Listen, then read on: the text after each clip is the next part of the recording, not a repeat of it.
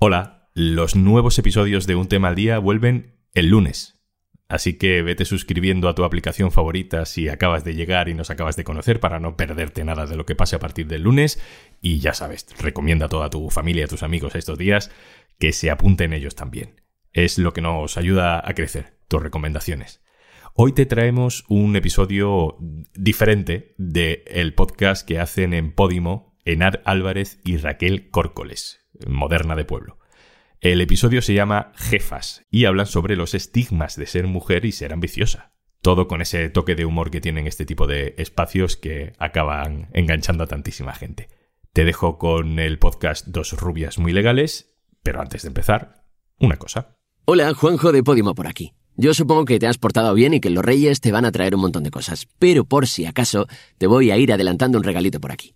60 días gratis de Podimo para escuchar miles de podcasts y audiolibros. Entra en podimo.es barra al día y eso, que te regalamos 60 días gratis.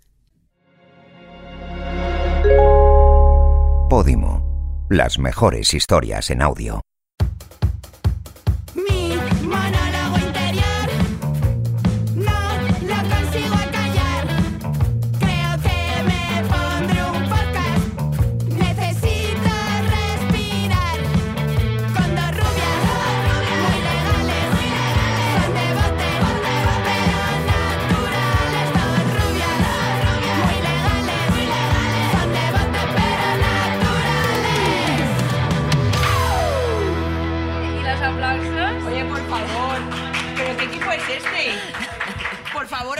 Pagando un sueldo, ¿eh? O sea, lo único que se puede hacer es aplaudir cuando salimos.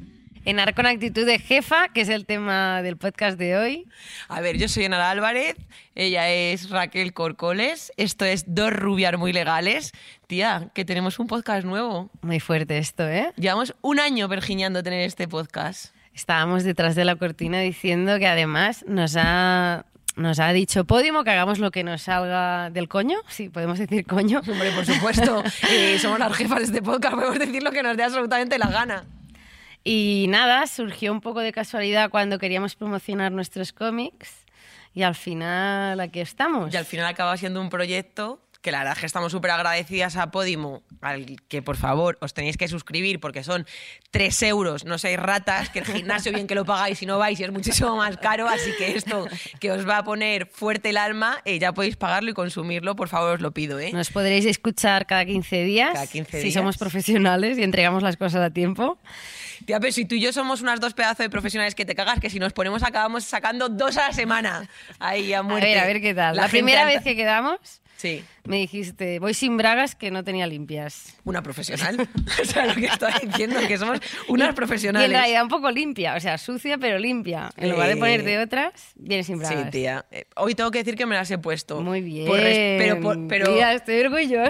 es ya, la Pero porque verdad, te- me he porque- puesto bragas y sujetadores súper fuerte. O sea, no sé si lo voy a volver a hacer, pero por lo menos el primer día eh, haya que hacerlo. Y tía, bueno, la gente ahora nos está escuchando, pero iremos colgando de vez en cuando piezas en redes sociales Sí. y van a ver el pedazo de plató que hemos podido montar con los euros que nos han dado, que es increíble. Increíble, O sea, precioso. Yo he trabajado en muchísimos sitios y os Sí. juro que siento que es como si me hubiese mudado a una casa que ya no tiene gotel en las paredes. En plan de como que de repente he ascendido de clase social. Además que lo hemos diseñado con Liona y cada detalle absurdo en realidad está pensado. No, no, esto y vamos. es ya el- queda muy guay, ¿no? El nivel de producción del Grand Prix, sinceramente. O sea, está increíble.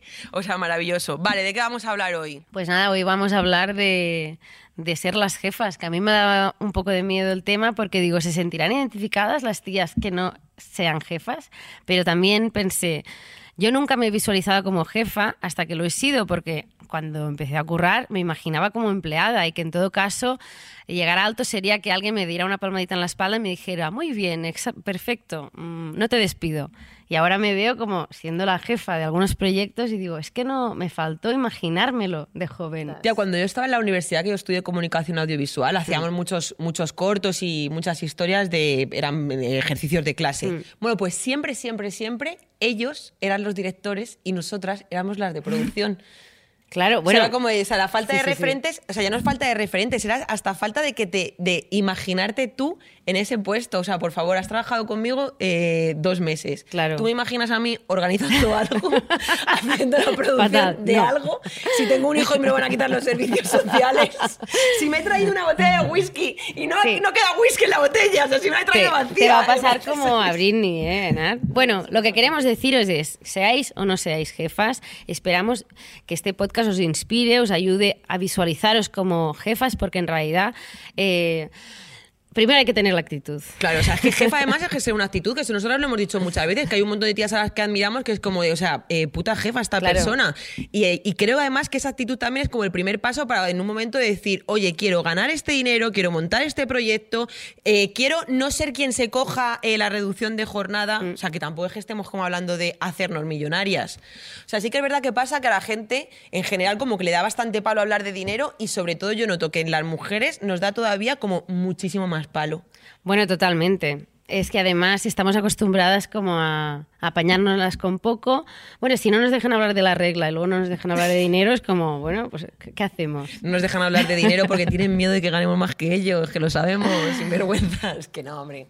No, que sí, que cojones. No, pero a mí me sí que me pasa, por ejemplo, muchas veces que cuando he hablado de temas así que tiene que ver, pues eso, simplemente con tener una economía que te permita llegar a fin de mes, eh, de repente ya empiezan a decir, bueno, eh, tan feminista no serás si quieres ganar dinero. Y es como, eh, ¿esto qué es? Eh, como cuando a la izquierda le dicen tan de izquierda no serás si tienes un iPhone. O sea, vamos a ver, que no estamos diciendo que queramos irnos de cañas con Ana Botín todos los domingos por la tarde. O sea, simplemente estamos diciendo de tener un dinero que te permita llegar eh, a fin de mes. Vale, porque ahora mismo pasa muchas veces que cuando tú hablas de esto ya de repente como que te ponen la etiqueta de feminista liberal. Y es como, coño, que lo único que quiero es ganar dinero. Digo, que a ver si me huele a mí esto en realidad a estrategia para que te sientas mal teniendo éxito ganando dinero y que entonces el, par- el pastel se lo sigan repartiendo los de siempre, que digo, "Mm, no sé, Rick, eh, me huele a patriarcado.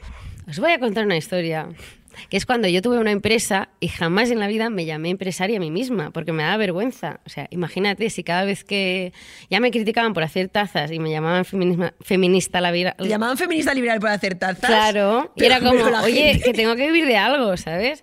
Entonces, hicimos la empresa, una empresa de merchandising con Carlos para ayudar a otras autoras, ilustradoras, eh, pintores a hacer merchandising. Y me acuerdo que yo lo escondía.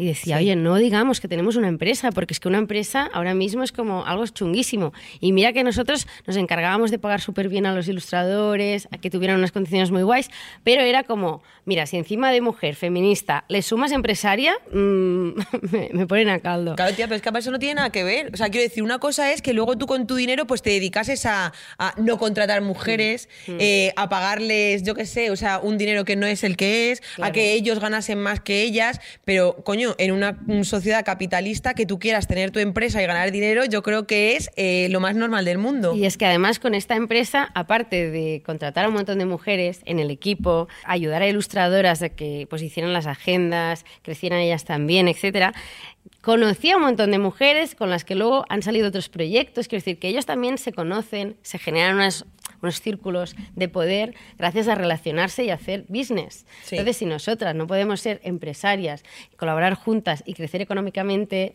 eh, tampoco podemos ir ayudando a las siguientes. Bueno, eso absolutamente. Tía, pero si es que además la gente, eh, yo creo que confían como muchísimo en sus posibilidades, que se creen la Rosalía, porque se creen que cuando tú les dices algo de ganar dinero, es que estás hablando de hacerte eh, millonaria. Y dices, que no, cariño, que no, que solamente estamos hablando de que no seas tú quien se coge la reducción de jornada, eh, que puedas, eh, que no te dé vergüenza ir a tu jefe y decirle que quieres una subida de salario, que la gente muchas veces que eso no, como que no se atreven. Claro. Y es como que tu jefe habla castellano, que no habla en élfico, que puedes hablar con él. O sea, que con que vayas y le digas, quiero ganar eh, 500 euros más al mes, ya está, conseguido, eh, cero problemas. Es como, tío, que hay que hacerlo. O sea, que son como cosas mínimas. Pero es que, tía, es que está todo montado para que nosotras acabemos quedándonos en casa por esto, ¿sabes? De hacerte sentir mal por querer mejorar, por no querer dedicarte a cuidar, por tal. De hecho, bueno, o sea, bueno, tú sabes que, tengo un hijo, o sea, por ejemplo, las guarderías eh, no les puedes meter si el niño es menor de cuatro años. Pero O sea, o sea, perdón, perdón, de cuatro es- años no, Ah. de cuatro meses. Ah, vale, vale. Sí, no le puedes meter- Me imaginaba a ti pintándole bigote a tu hijo. Vale, es mayor. No, no, no. Si es menor de cuatro meses. Y, a- y cuando yo tuve además al niño, que solamente tenía yo la, eh, los cuatro meses de, de la baja, que Sí. estaba hasta el coño, sinceramente, de limpiar rodapiés y ver a Ana Rosa Quintana por las mañanas, es que no podía más. Y eran de me quiero ir ya a mi casa. Bueno, pues al niño no me lo cogían en las guarderías. Pero es que, tía, las guarderías, aparte de que las públicas hay poquísimas, casi todas Sí. son privadas, costaba 500 euros.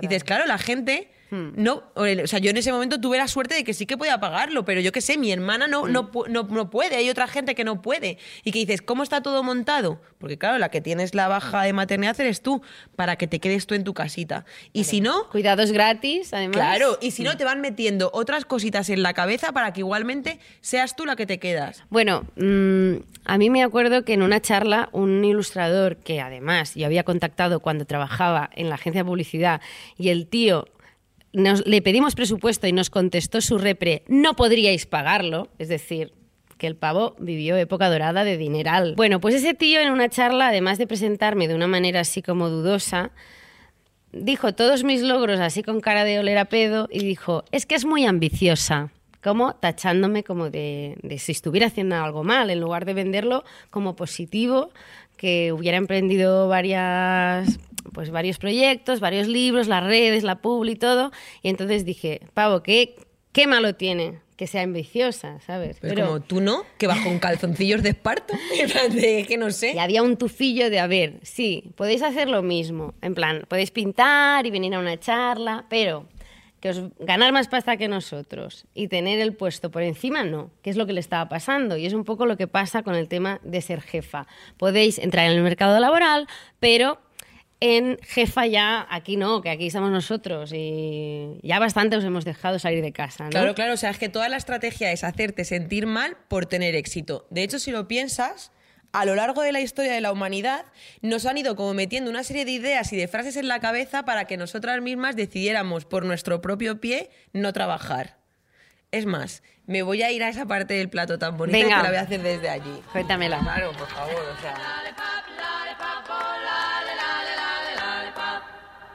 A lo largo de la historia de la humanidad nos han manipulado para que no trabajáramos por decisión propia, para que fuéramos nosotras mismas las que dijésemos en nuestro curro adiós con todo lo que nos haya costado conseguirlo. Un clásico, lo dejaría todo por amor. Bueno, pues no dejes tanto, a ver si te van a dejar luego a ti, te vas a quedar con una mano detrás y la otra delante. Otra, es que desde que las mujeres salieron al mercado laboral, la economía se ha tambaleado. Bueno, aquí lo único que se ha tambaleado es tu ego por miedo a que tu señora gane más que tú. ¿No te da pena dejar al niño solo tan pequeño en la guardería? No. Next. Ahora te cogerás la reducción de jornada para cuidar al niño, supongo. No. Next otra vez.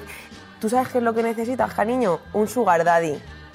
Bueno, yo daddies veo muchos, eh, sugar ya menos, sinceramente. Y si tengo que elegir, prefiero yo ser la sugar mami, que así elijo yo con quién estoy, luego cuando me canse, chao, pero el dinerito sigue en mi cuenta. Sí, sí, claro, los cuidados tienen que pagarse, pero lo verdaderamente importante es acabar con el capitalismo. Esto cuando los mineros, los de Cádiz, los demás van a las huelgas, que es lo que tienen que hacer para luchar por sus derechos como trabajadores, no les decís que lo que tienen que hacer en realidad es tirar el capitalismo abajo, ¿eh? Ahí sí que les apoyamos. Pues sabes lo que te digo, que no dejes que nadie te haga sentir mal por tener éxito o por ser una persona económicamente independiente. Vale, un besito.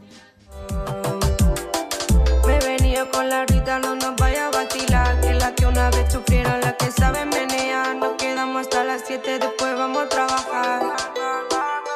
Dinero, yo me gano mi dinero.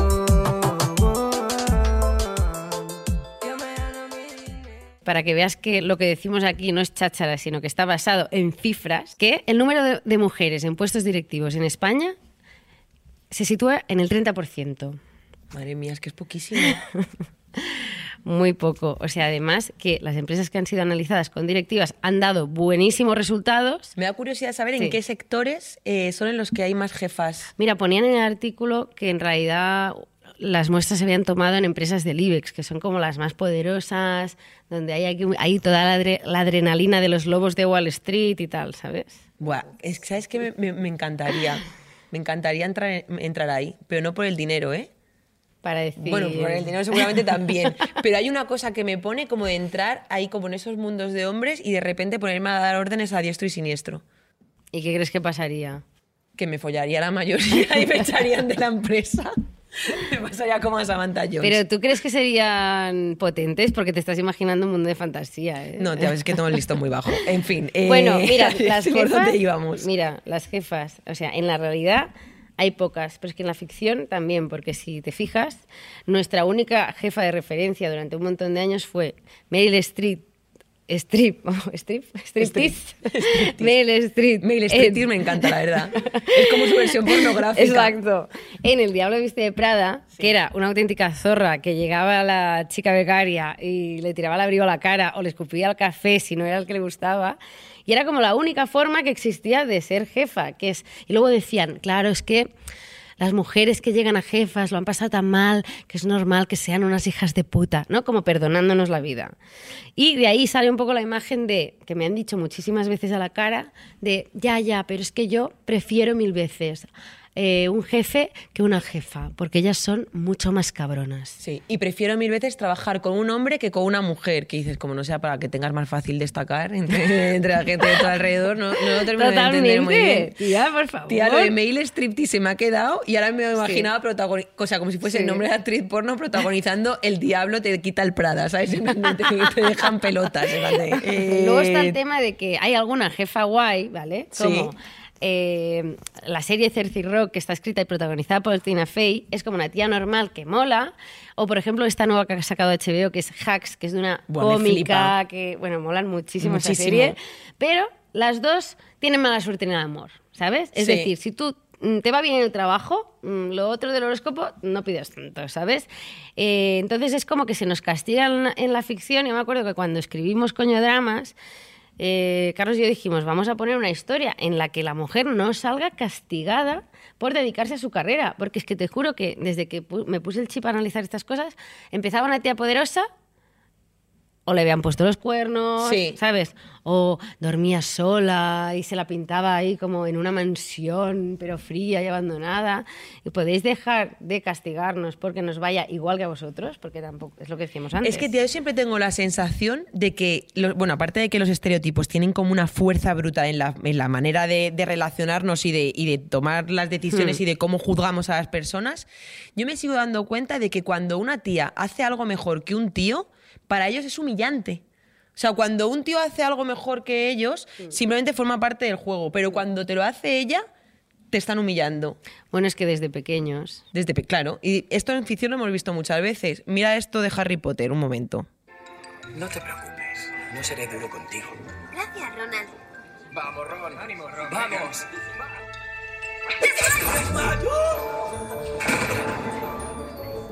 La he dejado. Por educación. Ha sido totalmente a propósito. O sea, Hermione es la mejor de la clase, pero de repente a su propio novio no le puede ganar, porque todo el mundo es como de, ¡hala! ¿Pero esto qué pasa? O sea, tía, y cuando nosotros éramos pequeños esto pasaba mogollón, en plan de tú metías un... Bueno, de pequeños, ahora estoy pensando, y de mayores, porque yo he llegado a alguna redacción de guion, en guion también pasa que, que, bueno, en casi todos los puestos creativos, que las mujeres somos eh, un porcentaje súper pequeño. De hecho, durante mucho tiempo yo tenía amigas con las que trabajábamos en algunos programas y cuando el programa se acababa, luego nos íbamos súper tristes porque pensábamos, ¿qué posibilidades hay de que volvamos a trabajar juntas? O sea, que es súper, te lo juro, o sea, era como de súper fuerte, en plan de, claro, Ha sido un placer, ¿no? Como cuando se te despiden lo juro, en es la que era guerra. como de, o sea, muchísimas gracias. Sí, porque tía, si cogían equipos de, de tres o cuatro guionistas, es que el porcentaje iban a ser tres tíos y una tía. Bueno, es que lo hemos hablado muchísimo, que además, ya no solo por coincidir con tías, sino para- por elegirlas. No es lo mismo hacerlo tú y yo, que nos conocemos, nos llevamos bien, a que te digan, Enar, toma un programa, pero con esta chica que tiene muchos seguidores en TikTok y Sí. mm, Sí, vais sí. a quedar guay, ¿no? Total. Pero vamos a lo que te iba. Eh, yo he estado, he estado trabajando con, con gente que luego nos hemos ido de cañas y venía otro chico que también era guionista. Y de repente uno, uno de mis compañeros dijo, mira, es que te quitó el puesto ella. Y es como de... ¿Cómo que te quité el puesto yo? O sea, es como de qué es lo que estás insinuando. Que el puesto le correspondía a él. O sea, ¿por qué no te lo ha quitado otro de los guionistas del equipo? No, te lo quité yo. Es como que pasa que el puesto os, os pertenece a vosotros por derecho y luego nosotras de repente somos como intrusas. No, güey, o sea, esto no es así. Claro, es que luego se generaba esa sensación de ya hay una, no puedo caber, más rivalidad, y ahora es al revés, en plan de ¿cuántos podcasts hay de tías? Pues nosotras uno más, y ya está, porque se me acaba la lista de reproducción, ¿sabes? Totalmente. Y luego, tía, tú, bueno, tú trabajas con tu pareja también. Yo durante Sí. mi pareja también se dedica a lo mismo, a lo mismo que yo. ¿Tú sientes como que a lo mejor eso, no sé, o sea, como que tiene repercusión esto de que mm, piensen que nos va mejor que a ellos? Que no estoy diciendo que a ti te vaya mejor ¿Cómo, que a él, ¿eh? digo en general. Sí, como esto de que a las mujeres eh, que sientan que les va mejor que a sus parejas, como cómo lo viven.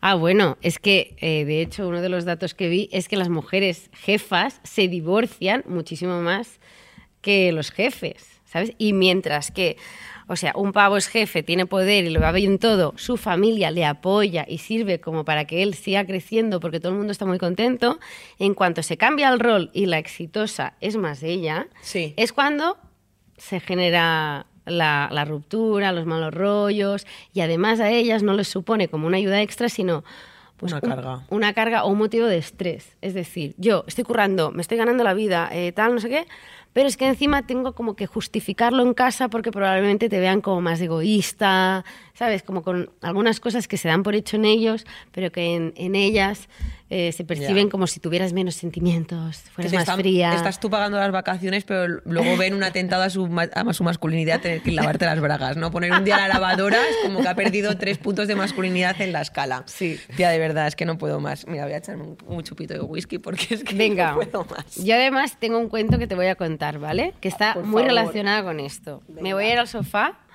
y te lo explico. Por favor. Os voy a contar la historia de la jefa y los siete mariditos. Había una vez una chica muy humilde que vivía en un pueblecito. Ella soñaba con pirarse a otro lugar para ganar dinerito, pero su malvado padrastro le lanzó una maldición. Si en tu profesión te quieres centrar, solo al llegar a casa te vas a encontrar. Ella pegó un portazo y se marchó. Llegó y sin descanso trabajó, hasta que muchos años después un buen sueldo consiguió y en jefa se convirtió. Pero cuando marido encontró, la maldición de los tres años empezó. Su primer marido en casa nunca la ayudó y más trabajo le dio. El segundo le recriminaba que pasaba demasiado tiempo trabajando. El tercero se fue con una chica más joven, con una profesión mucho menos amenazante. El cuarto le dijo que él quería formar una familia. Al quinto decidió pagarle la terapia, pero lo superó follándose a otra. El sexto no quería que ella le pagara grandes cenas y viajes, porque eso se la hacía sentir pequeña. El séptimo le dijo que no quería estar con una mujer que no le necesitara. Así que la jefa decidió pagarle esas cenas y viajes a sus amigas y mandarles a todos a tomar por culo. Moraleja, si una jefa quieres ser, un hombre enorme tendrás que conocer, porque cuando jefa serás, todos como nenitos se sentirán. Eh, me ha encantado porque he hecho yo hasta el cuarto, ya los he cumplido.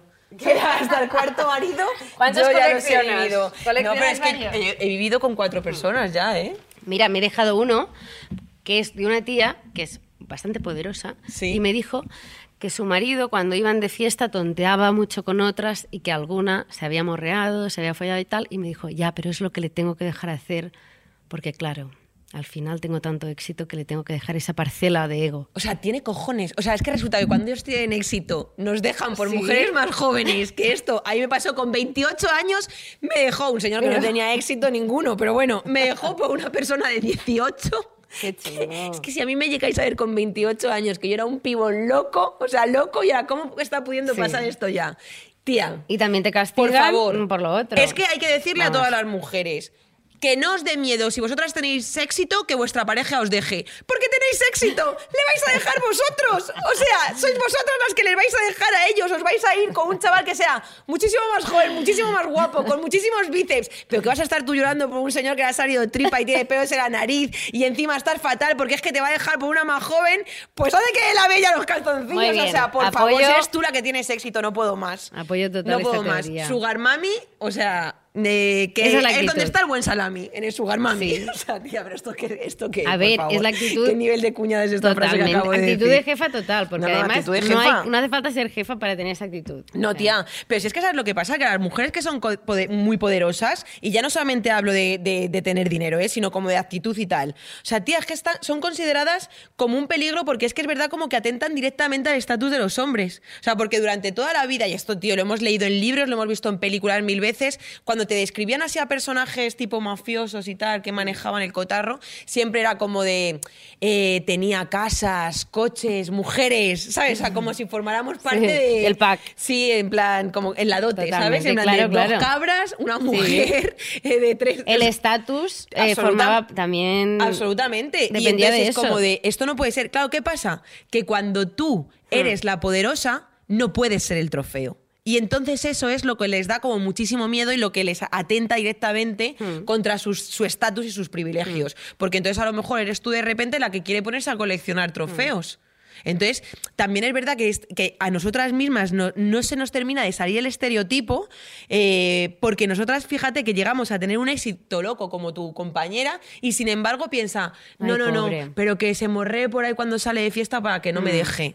O sea, de verdad, Es otro fuerte. chupito de whisky. Mira, es que voy a traerme a botella Ya de whisky dos, hasta ¿eh? arriba Ya para hacerme chupitos de whisky cada vez que tal. Ya lo dice Nati Peluso. ¿Qué les pasa a los hombres que tienen miedo de las mujeres poderosas?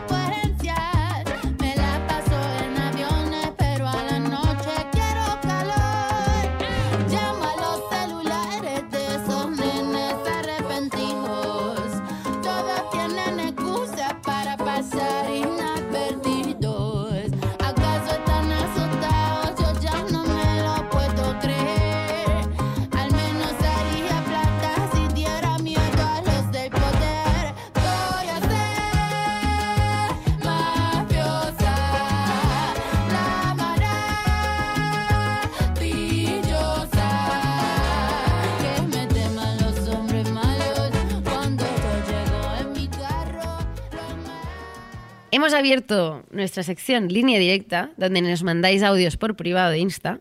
Y ya hemos recibido el primero. Ahí estoy que desean de escucharlo. A ver. Tenemos línea directa. Te ha dicho, secreta. Es para ti. En uno de mis últimos trabajos yo tenía un cargo muy importante, muy de jefa. Yo lideraba, como si dijésemos, un área y tenía una reunión con un compañero que era exactamente lo mismo que yo, pero de otra área distinta. Y él sí conocía al cliente. Teníamos una reunión por Zoom. Yo le veía la cara, pero no estábamos juntos. Eh, y empezó, bueno, y al presentarme, dijo mi cargo, que era un cargo muy pomposo, así muy largo, pero en vez de llamarme Clara, me llamó Clarita. Y yo me quedé y dije, bueno, mm, ¿qué, qué hago? Cuelgo la llamada y cuando tal, entonces tengo una conversación y le digo, Miguel, por favor, la, pues, la próxima vez preséntame, pero no, no me pongas un diminutivo, ¿no? Y dije, pues que, pero ¿por qué voy a tener yo esta conversación de tener que ver cómo lo gestiono, si lo digo adecuadamente, toda la presión? Digo, no, no, no, no. Y lo que hice fue, en la propia reunión, empezar a llamarlo a él Miguelito. Miguelito, Miguelito, no sé si cinco o seis veces, muchas veces. Y yo le iba viendo cómo le iba cambiando la cara, dije, ya está. ¿Qué pasó? Que al colgar el teléfono ya no hizo falta tener la conversación y nunca más volvió a llamarme Clarita. Es que lo mejor es tú rayándote con el marrón de cómo lo enfoco de manera profesional, pero para que no me vuelva a pasar, haz lo mismo. Si te menosprecian, mm, trátales igual. Tía, yo me acabo de acordar también que me pasó una vez y en una reunión de guion también, que, me, que bueno, esto le pasa a mucha gente, que me da mucha rabia, que estás en una reunión con todo tíos y de repente te dicen, ay, apunta tú. Es, ah, es como el tráeme los cafés del siglo XXI, Bueno, es ¿sabes? Y es como, ¿cómo que apunte yo? Y yo me acuerdo que a uno le dije, no, apunta tú, que yo mi letra no la entiendo, me pasa como a Rajoy. Pues esto O sea, por favor. lo leí en la Pocket Business, que me la compré para este número, y había una entrevista a, eh, no me acuerdo cómo se llama, pero era como la mano derecha de Mark Zuckerberg, que le habían hecho una entrevista y tal, y decía que si tenía que dar un consejo a las mujeres que querían llegar eh, lejos en el business, era no seas la secretaria de nadie. Porque sin querer, igual que la carga mental en casa, en la empresa existe, me he inventado el nombre, pero es la carga secretaril, Sí. que al final cuando no hay nadie, pues que va por el agua, que apunta las cosas, que tiene que avisar al equipo y tal, tú te ofreces de manera mm, para ser maja, porque ya se supone que tenemos que tener ese rol extra servicial. Total. Y ella dice, si eres la que apunta las cosas en una reunión, no vas a ser la de las ideas brillantes. Conclusión, tenéis que ser mucho más Hijas, de puta.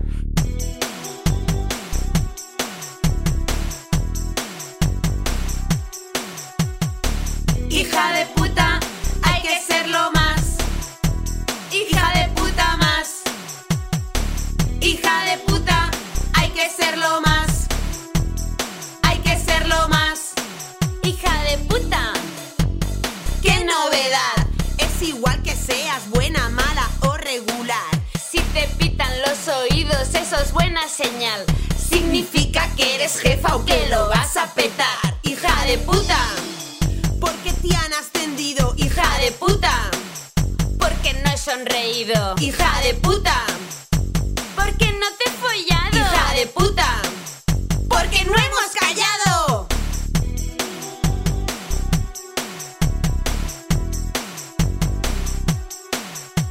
Si quieres evitar te llamen hija puta, sé callada y recatada. Acepta la culpa. Con la ley del agrado no se llega a ningún lado. Porque si quieres ser la jefa del lugar, con muchos hijos de puta tendrás que lidiar. Perdonad, ¿habéis pedido permiso para hacer esta versión? Claro que no, porque somos unas hijas de puta.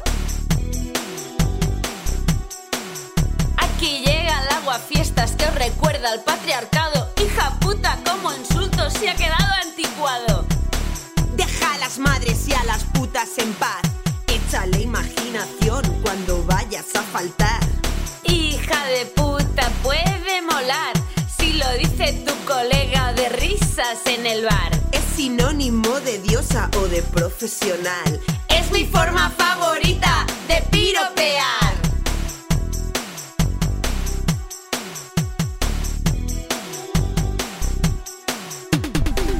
Esa es mi amiga. Qué hija de puta.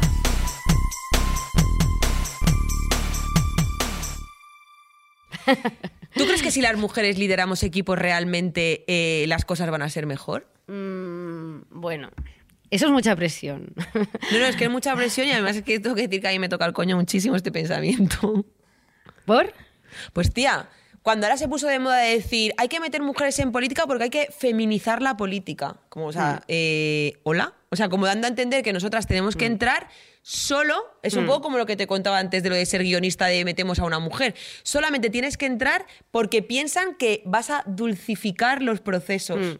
Como si las mujeres fuéramos una masa que nos comportamos de igual manera, como si todas tuviéramos como una especie de instinto maternal que nos hace eh, cuidar a las personas que, nos, que tenemos Mm. alrededor.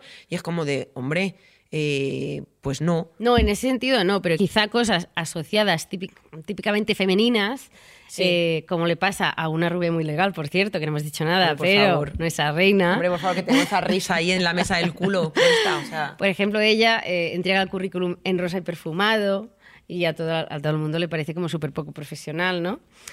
Y, y qué pasa? Que esto en la vida real, cuando te, te integras al mundo laboral, supone como una brecha de género, porque, por ejemplo, yo tenía un, un- un- cinco jefes. Sí. Y luego los dos creativos. Y yo la única copy, ¿vale? Sí. Eh, suerte que tenía una diseñadora y a la contable creativa. Pero ¿qué pasa? Que un día, eh, después de un año luchando para que se respeten mis ideas, ser súper pro- profesional, etcétera, yo qué sé, si se me cruza, que estoy premenstrual, que discutí con alguien, qué tal, y en, en una reunión me dicen mm, que me rechazan una idea y me puse a llorar. Sí. O sea, tú sabes la vergüenza que pasé y, y lo que me uf, y lo mal que lo pasé un montón de tiempo Ya. castigándome diciendo ostras qué horror y en cambio cuando montamos la empresa que obviamente éramos bastante más tías que tíos Ahí llorábamos cada día, cada día una, casi. Pero Sí. en plan, eh, pues nada, pues aquí, eh, oye, ¿qué te pasa? Y todas, no, es que mira, me acaba- no me sale el logo, eh, no sé qué. Y yo lo, lo percibía como, como una muestra de implicación. Entonces yo, que me tocaba ser la jefa de las diseñadoras y todo, Nadie sentía presión por llorar. Es decir, bueno, pues cada semana llora una, nos hacía gracia y decíamos, esta empresa es cry friendly. Aquí se llora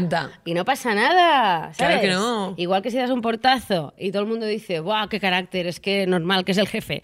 Pues tía, pues se llora y, y no se acaba el mundo. Es un síntoma de que te importa lo que haces y que probablemente en lugar de irte a casa y que te la sude todo, eh, eh, quieres mejorar y ofrecer lo mejor de ti en el trabajo. Claro, o sea, tía, es verdad que, o sea, a ver, estar en una empresa donde te dejan mostrar tus emociones y no comportarte como una celga en vez de como un ser humano está realmente súper bien, la verdad.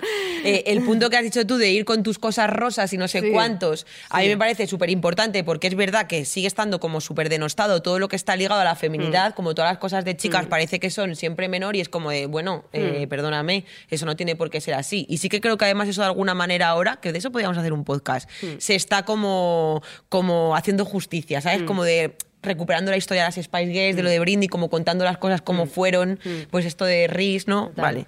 O sea, esto está como súper bien. Pero luego es verdad que hay como otro punto que es este en el que se piensan que tienen que meter a mujeres eh, solamente para, para hacer las cosas mejor y esto conlleva un peligro, que es que si luego tú, como eres un ser humano, eh, no lo haces bien, parece que ya te cargas con el peso de, de ¿ves cómo no lo hizo bien? Pues ya metí una mujer y ya no meto más. Y ya, tal. O sea, claro, hay una diferencia entre llegar a un sitio y que sean todo tíos, que parezca es una fábrica de yogur griego que dices, vamos a ¡Qué ver. asco! Tía, que encima muchas veces luego tú preguntas a la gente, oye, perdona, ¿que ¿por qué no hay mujeres? Y te dicen, no, porque eh, no hemos encontrado. Digo, bueno, ni que fuera Ah, bueno, un Pokémon legendario, perdona. O sea, quiero decir, eh, Es que somos el un 50% de la humanidad, no alguna habrá. no encuentro. No, no, es que eso me pone nerviosísima. Y otra cuando hablan específicamente de esto de feminizar, Hmm. porque entonces parece que tiene eso como un tufillo a que nosotras estamos obligadas a hacer las cosas bien. O sea, es como de ti una ciática de cargar con el peso de que el mundo vaya para adelante, en plan, de verdad, o a mí lo que me gusta es beber whisky y eructar y rascarme el coño mientras miro la tele, de verdad os lo digo. O sea, yo no quiero cargar con el peso de nada. Y luego me hace mucha gracia además que cuando dices eso de, joder, hay que meter mujeres, como usan este argumento de, de que lo vamos a hacer mejor para justificar que no las meten, te dicen, bueno, pero es que luego mira lo que pasa, por ejemplo, con Margaret Thatcher. Esto no lo habéis oído, que dicen mil veces, que dices, bueno, cariño, Hilder tampoco es que lo hiciera súper bien. Claro. ¿eh? En plan, de no sé por Pero- qué tiene que ser justo ese ejemplo. Es lo que pasa incluso con todas las oportunidades. No es que cada mujer tenga una oportunidad para cagarla, es que una mujer tiene Sí, la sí, una. oportunidad de todas. Y como la cague, ya es como, ya lo hemos intentado. Ya, tía. O sea, de verdad. Vivimos en un constante cacachov. ¿Sabéis lo que es eso? No. Es que es un juego de niños divertidísimo. Qué asco. O sea, Suena- nadie nos ha pagado suena- para hacer esta suena publicidad. todo asco. Pues, tías, haces eh, cacas de plastilina, ¿Ves? ¿Ves? las pones por el suelo, te tapan los ojos con una venda y tú tienes que, que, mm, andar por el, por el suelo sin pisar las cacas. Vale. Quien pise más Claro. cacas eh, ha perdido. Sí, sí. Por eso la vida de las mujeres es un cacacho eh, constante. Vivimos con el cacacho, Ay, qué bueno. vamos con la venda aquí, no nos la podemos quitar. Me encanta. En fin, de verdad, no puedo más. Que venga un hombre para solucionar esto, por favor. Pues venga, que venga Carlos Carrero a contarnos. Todo nos parece una mierda, todo nos parece una mierda, todo nos parece una mierda, menos lo vuestro. ¿La has hecho adrede, lo de tropezar? Mm, No, sabía que algo no me ha caído de milagro, además. Bueno, pero va muy en sintonía, ¿no? A lo que querías Sí. contarnos. Sí, bueno. Sí, he elegido esta canción de Todo nos parece una mierda porque está muy relacionada con el tema que iba a tratar hoy. O sea, llevo toda la semana pasándolo fatal. O sea, primero, eh, puntualizo así rápidamente que soy una persona que se pone muy nervioso hablando en público. O sea, no es mi zona de confort para nada. De hecho, me he tomado una pastilla para estar aquí porque si ¿Lo estás no... diciendo en serio? Totalmente. Bueno, Bueno, pues si somos cuatro personas. Un Ya, ya, somial, pero un pero somial. me dijo, me tomó... No, no, no hagas apología de ninguna droga. Me tomó LSD, microdosis, yo no, Carlos, o sea... Pero es como de, pero al final, al final. Mira, poco a cuándo poco, cuando te pasa esto, vas estudiando, probando esto, esto y ves lo que mejor te, te va. Yo al final conseguí, yo antes de hacer una charla con Raquel, o sea, lo pasaba realmente mal toda la semana. y empecé a coger confianza y tal, pues sí, drogándome. Bueno, Bueno, me encanta que de repente has convertido en Nicole Kidman en la serie esta. de- No, pero drogándote con su miel, ¿eh? Eh, aclaro Sí, que... sí, a ver, que lo no, hemos que simplemente hace que no te palpite el corazón y cosas así. A ver, Pero- chicos, de verdad, tengo una botella de whisky debajo de la mesa, o sea, quiero decir, Ya, tía. no pasa nada. Era otra opción. Sí, bueno, mm, me bebería un trago. Pero ¿Quieres bueno, un trago? Sí, dame un trago. Toma. ¿En serio? Voy a beber un trago.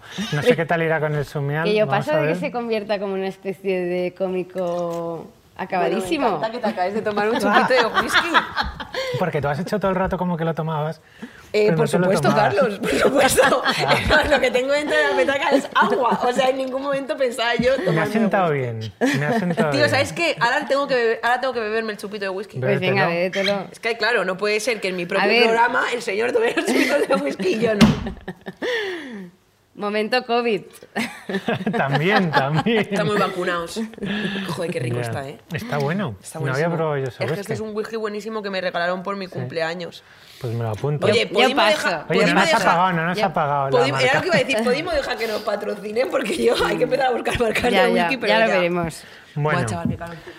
Ay, pues total, que he estado súper nervioso. Eh, he tenido un síndrome del impostor bastante grande, también porque venía con dos pesos pesados eh, y encima no era mi zona de confort. Muchas gracias. Empezar haciendo la Eh, pelota siempre bien. Es verdad. Pero no es hacer sea, la pelota, es decir la verdad. Claro, claro, claro. Eh, entonces he escrito como cinco versiones, las he tirado todas. Eh, le he dicho a Raquel en plan super drama queen que lo dejaba, que, que yo no venía, que esto no es lo mío. Eh, Total, afirmo casi, totalmente. Bueno, Yo en plan, no lo hagas, no hace falta, ya no podía más yo, ¿sabes? Total, ha sido un infierno, sinceramente. Pero bueno, al final he salido del bloqueo buscando referencias, he empezado a indagar un poco entre los tops de la comedia, entre los de la máxima categoría nacional, y ahí es donde me he desbloqueado. O sea, no porque haya encontrado muchas ideas, sino porque he visto que el listón estaba tan bajo que eh, me he empezado como a encontrar como más cómodo en mi propia mediocridad. O sea, desde luego que hay gente muy buena, o sea, hay gente Sí. muy, muy buena. O sea, yo si me comparo con Joaquín Reyes o con Mar Giró, o sea, me quedaba hoy en la cama, ¿vale? Pero luego ese que dices que sale en prime time con la barba, que dices, pero este tío que no tiene gracia, ¿por qué está ahí? Pues porque tiene una jeta que no puede. Y eso es lo que hace falta. Lo que hace falta es encontrarse cómodo en la mediocridad. Sí. Porque ¿sabes lo que pasa si no te encuentras cómodo? Que tú te quedas en casa y que va otro mediocre y coge tu puesto. Total, es, un, es un motivo importante. No, no, es que hay que, hay que saber escoger los referentes. Como tú quieres escribir, ¿en quién te vas a fijar? ¿En, Em- en Emilia Pardo Bazán? No, fíjate en Juan Sotibars, que tiene tres novelas, le va de puta madre. Claro. De, claro, no te el listón aquí de querer ser tú de repente premio Nobel. No, cariño, tranquila, con relajación, si mira qué bien te va. Entonces, como que eh, vengo a hacer una sección que se llama Cómo ser mediocre. No quiero hacer apología de la mediocridad, o sea, no quiero deciros hay que ser mediocre, Que sí, que pero sí. quiero decir que hay que estar cómodo en la mediocridad, ¿vale? Entonces, os voy a contar un poquito. Primero he empezado con lo de los cómicos porque sé que las apela a ellas, eh, sé que es algo que, que te trae muchos recuerdos. Eh, a mí me da especial rabia con lo de las tías por Raquel, porque claro, yo trabajo con Raquel y mi mente va como hacia ahí. Y siempre que veo a uno de estos pienso, que hijo de puta, o sea, ahí tenía que estar Enar eh, o Raquel o no sé quién y este, este asqueroso, ¿por qué está? No sé, bueno. Ahora pensaré en eso de ti, no te preocupes. Eh, sí, Carlos, te van a llamar planchabragas, mangina, que eso- ese insulto me encanta, no sé de dónde ha salido ni exactamente qué significa, Sí. pero es- lo dicen. No puedes estar de nuestro lado o te machacan por el rollo de Ya. la virilidad. No, es que eh, a mis compañeros de Unimo se lo dicen mogollón esto. O sea, es como de usar unas palabras. Bueno, mira, me da igual. o sea, yo he asumido que vengo aquí a que me insulten. Si no es por otra cosa o lo que sea. En Twitter no lo voy a colgar, eso es de luego. No, no, no, en Twitter Pero no vamos a bueno. colgar absolutamente nada, Bueno. sinceramente, todo Instagram. Entonces, os voy, a te- os voy a contar un poco una teoría que he pensado. Está más basada en el oficinismo. Yo era material de oficina hace ocho años, antes de empezar a trabajar con Raquel. Y, y realmente todo esto se hacía, se hacía. Eh, entonces he hecho una teoría que es el ciclo mediocre, ¿vale? Hay como un 70 o 80% de la gente que hace una carrera meteórica eh, que no está ahí por un talento innato, ¿vale? No son los que también crecen en una empresa y llegan a lo más alto, pues porque son los mejores, no. Son gente que va cambiando, eh, tienen un ciclo de unos 2-3 años en el que cambian de trabajo y van dejando un poco como cadáveres. O sea, en cada trabajo no cumplen objetivos, no hacen lo que decían, no saben lo que vendieron y tal, pero más o menos consiguen aguantar dos, tres años y luego venden una experiencia que no tienen en otro trabajo. ¿vale? Entonces, esto es lo que yo llamo el ciclo mediocre y os he intentado resumir un poco como las estrategias que podéis tener, eh, mujeres, hombres, quien sea, para, para hacer esto. Sacarle ¿vale? provecho. ¿Vale? Entonces, la primera- No, voy a tomar Venga, notas, vamos. No necesitamos, pero bueno. Tomad Es notas. verdad. Iba a decir, por favor, Mira. José Luis, toma notas. Pobrecito mío, lo siento. de La verdad. carga secretaril La carga tiene. secretaril, lo Mira, siento, pero aquí en, primera- en primer lugar, no te cuestiones, véndete, ¿vale? Hmm. O sea, no tienes que tener la sensación de que tienes que pagar con sangre, sudor y lágrimas cada céntimo que te están pagando, ¿vale? O sea, tú ve a la entrevista, eh, tú dile que sí a todo, que tú lo sabes hacer y, y que luego es su problema. ¿Vale? O sea, en primer lugar ha hecho mal su trabajo él, si te ha cogido, porque no tienes ni puta idea. Y en segundo lugar es su problema, porque para cuando se vayan dando cuenta con estos tips que os voy a dar, eh, tú ya vas a estar buscando tu trabajo. ¿Vale? Me encantaría como que la gente se convenciera de que solamente por estar ahí tú ya te mereces los euros. En plan, de les estoy Sí. honrando con mi presencia. En plan, de que me paguen. Hay gente así de Claro verdad, sí. ¿eh? te lo Es que- digo. es que- Las he conocido. Es que estos perfiles te dan mucho. Luego, véndete, véndete, véndete. O sea, el 70% de tu tiempo tienes que dedicarlo a vender el trabajo que haces y que no haces. Eh, y el 30% a trabajar, que también tienes que trabajar, ¿vale? Pero hay un tipo de personas que solo quieren trabajar, trabajar, trabajar, que solo quieren dar resultados y esos no se comen una mierda. O sea, el informático que está en una cueva con la luz fluorescente y la cara sudorosa, ese tío, hay otro tío que está cobrando por el gran trabajo que hace. O sea, véndete, véndete, véndete. Vale, Pide más pasta. Esto puede parecer un tópico, ¿vale? Pero no es solo que te vayan a percibir como premium. O sea, tú tienes dos opciones al lado. Uno que va inseguro y otro que pide un montón de pasta. Y dices, este es el que nos va a solucionar los problemas. Y no solo eso. Eh, Da pistas de que eres valioso. Claro. Luego además hay otra cosa que es el sesgo cognitivo, que es algo que tienes que tener muy en mente y que tienes que jugar con ello, y es que la gente tiende a creer que los demás piensan como ellos. ¿Vale? Entonces no van a pensar eh, que tú eres un jeta y que no sabes hacer nada de lo que hace. Y si, y si es como tú, si es un jeta, probablemente se la cueles porque tampoco sabe hacer su trabajo.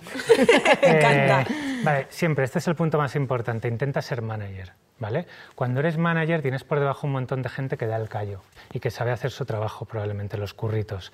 Y tú eres el nexo entre ellos y el jefe.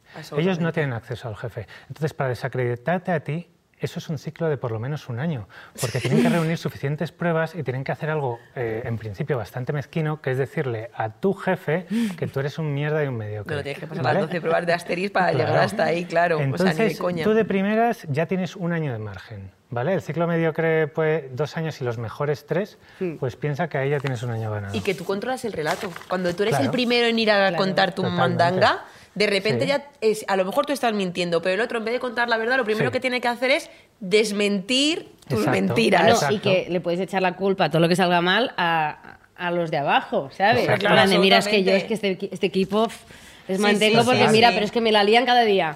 Ya la ves. revolución tarda en pasar, con eso juega el poder, eso pasa en todas las sociedades. Mm. Hay que mantener el nivel suficiente para no tocar ya tantos cojones que se rebelan. Pues más o menos, sé manager. Luego, hazte coleguita, como tú eres el que tiene el nexo de unión con el jefe, tú tienes que ser coleguita, el de las birras, el que cae bien. Porque incluso cuando empiecen a, a interpretar que hay un patrón que no tienes ni puta idea, eh, también Por cariño. va a jugar ese cariño y Mm. que es como un poco feo echarte y que no sé qué. Y eso te va a dar otros tres, cuatro meses, hasta que vayan viendo que, que va siendo inevitable, que hay que hacerlo, ¿vale? Sí. Eh, luego, el miedo juega a tu favor. Esto es muy importante, porque cuando se empiezan a dar cuenta de que eres inútil, eh, tú ya tienes un año y pico de experiencia y dicen, oye, nos podría pasar con otro que no sabe esto, vamos a darle otra oportunidad. Total. Tú ya está, lo estás extendiendo hasta mínimo un año y medio. Sí, sí, ¿Y sí, qué sí. pasa cuando llega un año y medio? Que ellos tienen que buscar a otra persona y formarla. Y ese es el momento perfecto de empezar a eh, trabajar en tu discurso para vender el trabajo que has hecho en este sitio en otro. Y ahí tenemos que aprender de los políticos. Claro. Hacer algo justo y súper importante en el último mes. Sí. Para luego poder agarrarte todo el rato a eso. Mande ya, y esto. Además, la gran puta, y, los- y el año y medio anterior tú, jugando al Buscaminas. Madre mía, Buscaminas, tengo 150 años. Sí, de referencias. Vale. Esto y el pisacacas. no sé Joder, qué. el cacacho de Cacacho. Buscaminas, o sea, de verdad. Bueno, además luego te vas a ir a otro trabajo y vas a decir que en este sitio no te han sabido dar las oportunidades que tú necesitabas laboralmente y que necesitas otro sitio en el que crecer, ¿vale? Eh, bueno, hasta aquí la sección. Luego os quería decir, eh, os quería decir un caso que es como el final boss de todo esto, que es el Doctor Muerte. No sé si ¿Sí? habéis escuchado el podcast o visto la No. serie. Vale, pues es un médico que había en Estados Unidos que sin saber lo que hacía, era un neurocirujano, iba operando a gente y matando a gente. O sea, iba Hmm. dejando cadáveres, pero literalmente. sí, ¿sabes? sí, sí, sí, sí. Hasta que terminaron por pillarle. Pero acabó un montón de serie- años, ¿no? Pero hacía posta. No, No, no, que era mm, malísimo. Por negligencia, Nunca se sabe. pero él decía, No, que era malísimo. un error lo tiene cualquiera, ¿no? Para Sí. adelante. O sea, el Sí. síndrome de impostor Iba no vendiéndose lo tenía. como el mejor neurocirujano que iba a darles un montón de pasta, eh, bla, bla, bla, bla, bla, y luego operaba sin tener ni puta idea y dejó a un montón de gente en silla de ruedas, mató a un montón de gente. Es que un cirujano sin síndrome del impostor, de Sí. verdad os lo digo, que me parece más malo que Voldemort. O sea, que es una persona Ya, con un peligro claro. que te Y han cagas, hecho o una sea. serie sobre él, súper mediocre la serie también. ¿En ¿Sabes? Que la no tenían síndrome del impostor los guionistas. Porque es una Bueno. serie encima con Alec Baldwin, con Christian Slater y tal, y es que como que estás diciendo, pero por favor, o sea, sí. Nada, se ha cerrado Bueno, el ciclo mediocre en, en otro sentido. Vale. Bueno, no sé cómo terminar Oye, secciones. pues muy bien, pues muy bien, con un aplauso vamos a terminar la sección. ¡Bravo! Gracias. Gracias. Ha estado genial. Todo nos parece una mierda, todo nos parece una mierda, menos Bueno, tía, esto ya acaba. Este acaba, pero me lo he pasado tan bien que no me querría ir, te lo digo de Ya, verdad, ya. ¿eh? Bueno, no nos vamos a ir porque para despedirnos tenemos el Minuto de Gloria, que es una sección donde queremos dar voz a jefazas y hemos encontrado una perfectísima para el tema que hemos tratado hoy. Y para cerrar, como se merece, el primer programa. Así que entre por esta cortina. Marga en bande. Oh, oh, mm, mm, quiero llegar a ser mi propia jefa. Sí, quiero llegar a ser mi propia jefa. Sí, conseguir que lo mío dependa de mí. Me voy a dedicar a delegar, conseguir que lo mío dependa de mí. Me voy a dedicar a delegar.